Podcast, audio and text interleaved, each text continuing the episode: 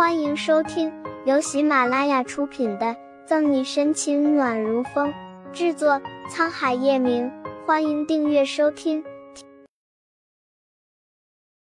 第八百二十九章，以后你就是我的妈妈了。肚子一定饿了吧？咱们一起吃早餐好不好？说着，他将忙碌整个清早的早餐展示在左新阳面前：青州小菜，加之一个温泉蛋。还有他在此之前从未尝试过的煎松饼，食物的香气立即蔓延在空气中。左新阳好奇的瞥望着，乖巧的小脸上露出幸福的表情。谢谢妈妈。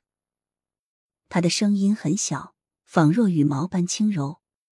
然而这句话传到沈西的耳朵里，他顿时心头一颤，手中的动作也蓦然停下来。刚才小包子叫他妈妈。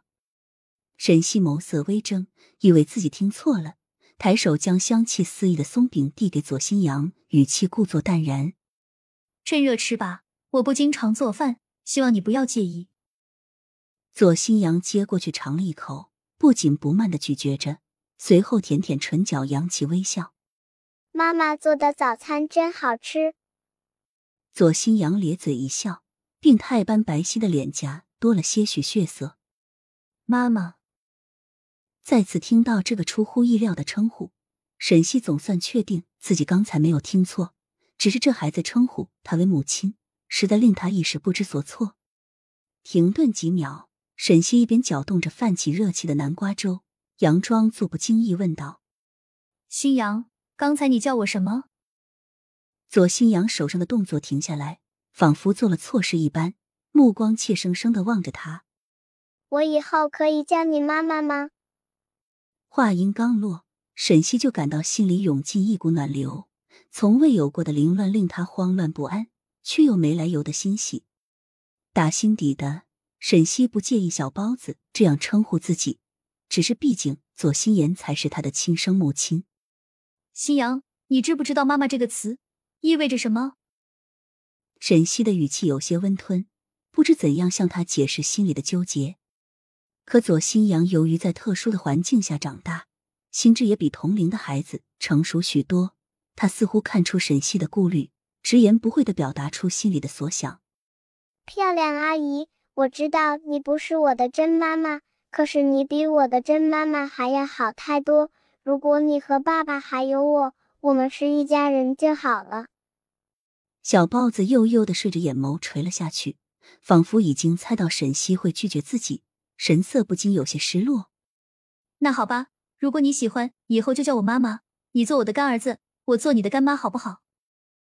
沈西思忖片刻，不想让左新阳失望，只能想出这样的主意。听到沈西答应下来，左新阳的眼中闪烁着熠熠神采，兴奋的扑到他怀里。干妈也是妈妈，以后你就是我的妈妈了。左新阳奶声奶气的说着。在他的怀抱里撒娇，面对眼下的情景，沈西心里也感动不已。他第一次体验到作为一个母亲原来如此幸福。虽然小包子不是他的亲生儿子，可既然他们已经达成协议，沈西并不介意对他视如己出。